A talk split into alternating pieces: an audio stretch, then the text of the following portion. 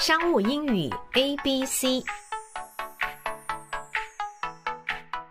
商务英语 A B C，make a wild guess，随便猜猜看。有些事情呢，你不想直接告诉对方，好，要对方呢先猜猜看。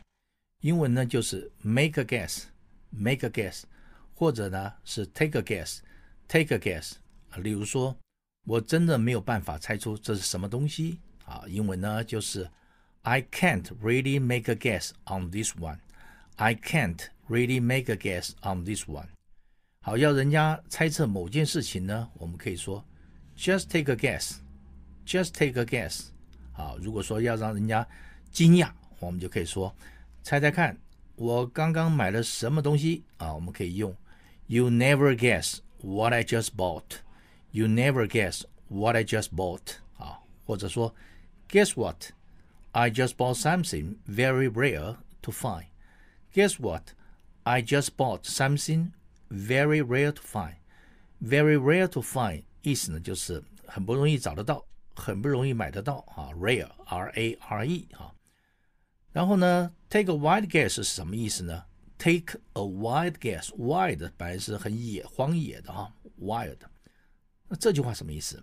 这句话的意思呢，就是说你就随便猜猜看吧，啊， 随便猜猜看啊。例如说，A 呢问 B 哈，罐子里面呢有几颗花生？英文呢就是 How many peanuts are in the jar？How many peanuts are in the jar？B 回答说。我怎么会知道呢？How am I supposed to know?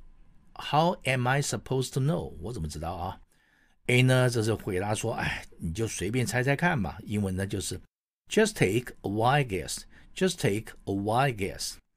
好，不小心猜中啊的英文呢，我们叫做 It's a lucky guess. 啊，lucky 很幸运的哈。It's a lucky guess.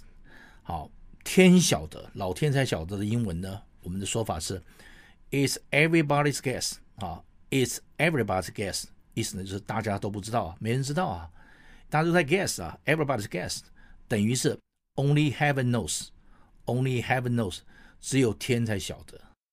还有一句美式呢幽默的惯用语啊，Your guess is as good as mine，Your guess is as good as mine，意思说，既然呢你都不知道。我当然也不知道啊啊！Your guess is as good as mine。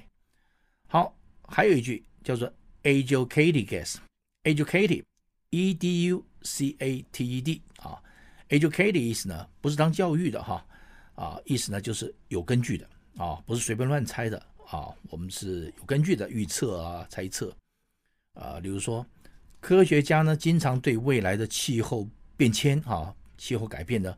做出一些有根据的猜测。英文呢就是 Scientists often make educated guesses about future climate changes. Scientists often make educated guesses about future climate changes.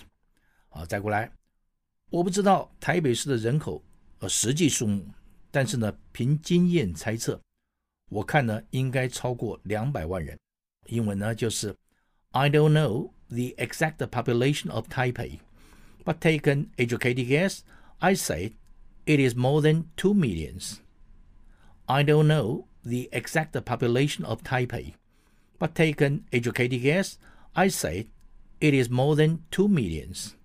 好，以上就是 make a wild guess，随便猜猜看。谢谢收听，下次再会。